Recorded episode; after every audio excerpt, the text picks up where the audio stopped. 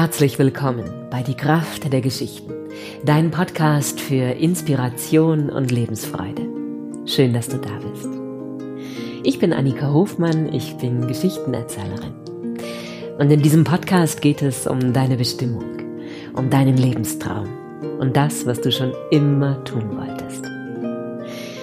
Die heutige Folge ist eine Fortsetzung von einer Folge, die wir draußen im Herbst aufgenommen haben, auf dem geblümten Podcast Sofa. Das war die Folge 44. Ja, und heute geht es an dieser Stelle weiter. Da ging es um die Begeisterung. Und heute geht es um die weitere wichtige Zutat, die du für deinen Erfolg brauchst. Ich wünsche dir ganz viel Freude mit dieser Folge. Ja, in der Folge 44 ging es um Begeisterung und wir sind heute schon bei Folge 55.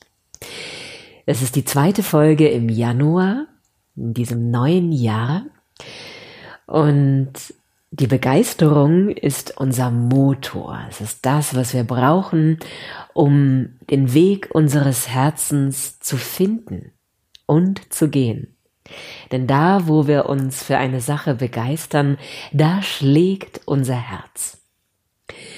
Und das kann wie so eine Kompassnadel für uns sein, dass wir die Ausrichtung und die Richtung kennen für unseren Weg. Und dann haben wir noch so eine weitere Kraft, die uns am Anfang unterstützt. Denn immer wenn wir eine Sache neu beginnen, dann haben wir ganz viel Energie, ganz viel Freude dabei, diese Sache zu machen. Es war bei mir auch mit diesem Podcast so und diese Anfangsenergie, die hat bis zur Mitte des Jahres angehalten. Und dann war die erstmal verbraucht. Und dann tritt nämlich diese zweite Kraft auf, von der ich heute sprechen will. Erstmal brauchen wir die Begeisterung. Es ist auch die Begeisterung, die dazu führt, dass ich mit dem Geschichtenerzählen Erfolg habe, weil ich die Geschichten so sehr liebe und mich immer wieder so begeistere für jede Geschichte, die ich erzähle. Würde ich mich für Kochrezepte begeistern, wäre ich wahrscheinlich damit so erfolgreich. Also damit will ich sagen, es ist nicht so sehr die Geschichte selbst, sondern das, was entsteht durch die Begeisterung. Und dann kommt irgendwann aber so dieser Punkt, wo diese Kraft verbraucht ist. Und es war bei mir so nach einem halben Jahr. Und dann brauchen wir Ausdauer, Beharrlichkeit und Disziplin. Und das wirst du vielleicht nicht so gerne hören. Ich wollte das auch nicht hören. Aber es war genau das, was mir dann geholfen hat, weiterzugehen. Den Weg, den ich begonnen hatte, weiterzugehen. Mir selbst treu zu sein. Und das ist es, was uns wirklich erfüllt und glücklich macht, wenn wir uns selbst treu sind. Ich hatte mir vorgenommen, 100 Folgen zu machen. Ich bin selber gespannt, was an dem Tag passiert, wenn ich dann bei der hundertsten Folge tatsächlich ankomme. Wahrscheinlich die nächsten hundert. Aber es geht mir darum, dass du, dass du weißt, du wirst dann erfüllt sein, wenn du dir selbst treu bist und den Weg, den du dir vorgenommen hast, zu Ende gehst. Und in meinem liebsten Buch, Der Alchemist, da sagt der Alchemist zu dem Hirten Santiago eine Suche, die beginnt immer mit dem Anfängerglück. Und sie endet mit der großen Prüfung des Eroberers. Und Santiago, der Hirte, der muss die Oase verlassen, wo das Leben so angenehm ist, wo es genügend Wasser gibt und vor allem, wo die Frau seines Herzens lebt, in die er sich verliebt hat. Er muss all das verlassen, um weiter dem Weg seines Herzens zu folgen, seinen Schatz zu suchen, denn dafür ist er aufgebrochen, dafür hat er sich auf den Weg gemacht. Und um sich selbst treu zu sein. Denn nur dann wird er die Erfüllung finden. Und dafür braucht er auch das Vertrauen, dass er die Frau, die er liebt, nicht verlieren wird, wenn er den Weg seines Herzens geht. Und das ist so kraftvoll. Und ich will dir zu dieser Kraft, der Beharrlichkeit, der Ausdauer, Dazu will ich dir eine kleine Geschichte erzählen. Sie kommt von den Inuit. Ich habe sie gehört von Hugh Lupton, meinem Mentor, meinem Erzählmeister. Und er hat sie aus seinem Buch Folk Tales. Und sie heißt The Mightiest Mouse That Ever Nibbled Fat. Ich habe sie übersetzt mit Die tapferste Maus der Welt, die jemals Käse geknabbert hat. War ein Mäuserich und er war immer viel beschäftigt mit Mäusesachen. Und es gab eines, was ihn vor allem beschäftigte. Und das war sein großer Wunsch, erfolgreich zu sein. Er wollte berühmt sein. Noch in tausend Jahren sollten die Leute von ihm sagen, das ist der tapferste Mäuserich aller Zeiten, der jemals Käse geknabbert hat. Und manchmal stieg er mitten in der Nacht auf das Dach seiner Hütte, und er streckte seine kleinen Pfoten zum Himmel hinauf, so dass es aussah, als würde er den Mond in den Händen halten. Und dann rief er, Schaut alle her, ich halte den Mond in meinen Pfoten.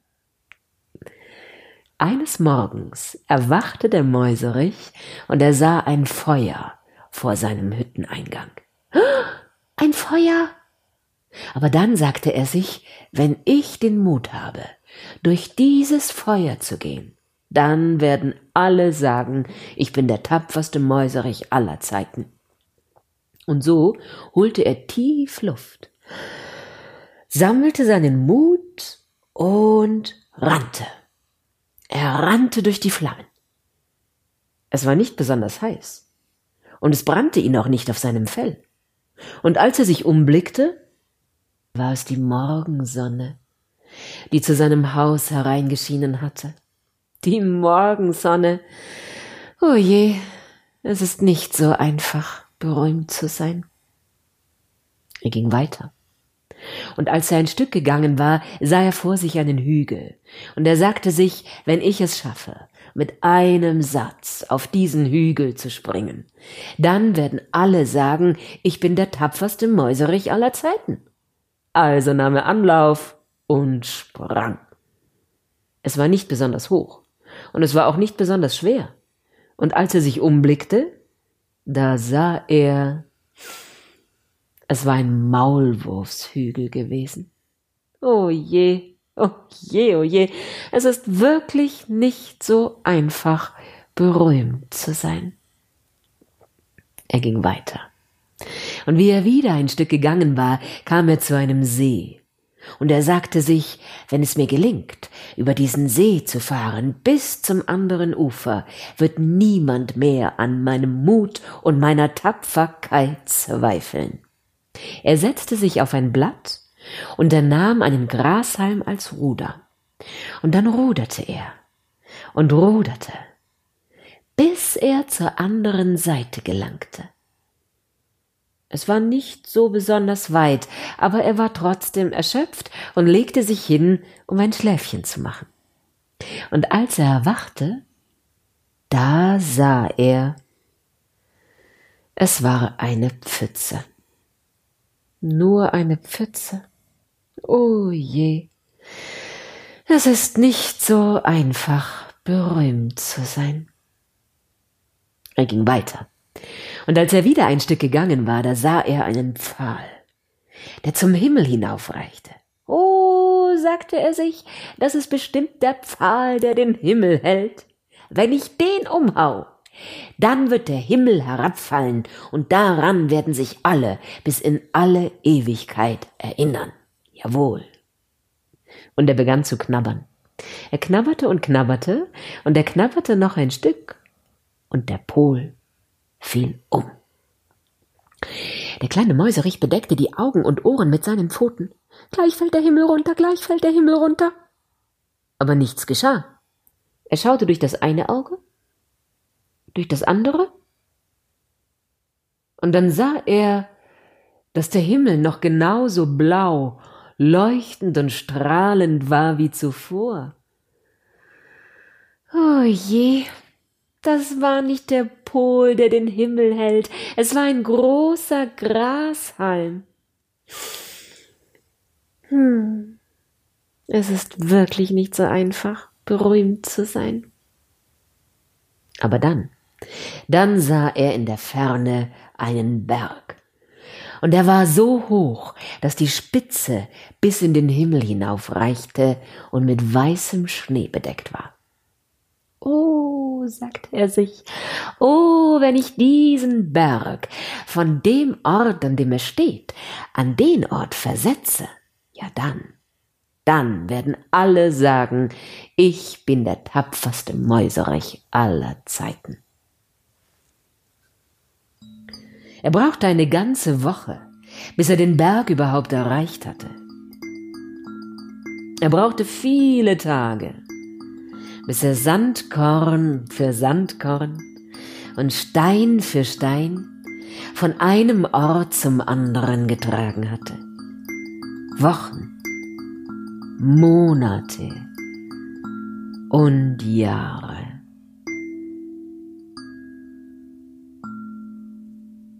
Dann sah er sich eines Tages um. Es war wirklich ein Berg. Und er hatte ihn wirklich von einem Ort an den anderen versetzt. Ja, er hatte es geschafft. Er legte seinen Kopf auf die Pfoten und lächelte. Er war sehr zufrieden.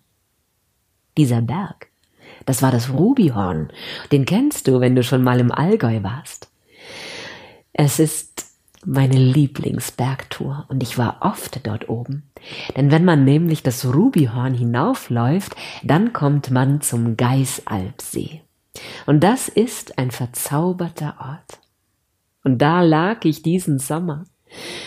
Und der Ur-Urenkel von diesem Mäuserich hat mir genau die Geschichte erzählt. Ja, er hat es wirklich geschafft. Er ist berühmt geworden, denn das ist ja schon viele tausend Jahre her. Und seine Ur-Urenkel erzählen heute noch davon.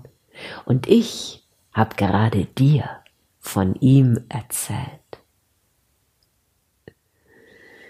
Ja, das ist nur eine kleine Geschichte, aber sie trägt große, tiefe Weisheit in sich. Denn du und ich, wir können Berge versetzen. Schritt für Schritt für Schritt für Schritt. Das ist die Folge für heute. So schön, dass du dabei bist und deine Zeit mit mir teilst. Ich sitze hier vor dem Mandala von Lisa Marie Gabor Hanna, die Mandala-Malerin. Und falls du es als Video anschaust, kannst du dieses Mandala hinter mir sehen. Ich verlinke das auch für dich, falls es dich interessiert. Ja, und ich freue mich, wenn du den Podcast weiterempfiehlst an die Menschen, die du liebst und von denen du glaubst, dass er ihnen Mut macht und Kraft und Inspiration schenkt. Das freut mich. Und wir sind mittendrin in unserer Geschichtenzeit. Nein, es das heißt jetzt ein Jahr voll guter Geschichten. Da gibt es jede Woche eine Geschichte für dich. Das kannst du auch weitererzählen und du kannst selbst dabei sein, jederzeit einsteigen und die heilsame Kraft der Geschichten in dein Leben einladen. Ich freue mich, wenn du dabei bist. Und jetzt wünsche ich dir einen schönen Tag Lass es dir gut gehen, sorg gut für dich und sei du selbst die Veränderung, die du dir wünschst für diese Welt. Alles Liebe, deine Annika.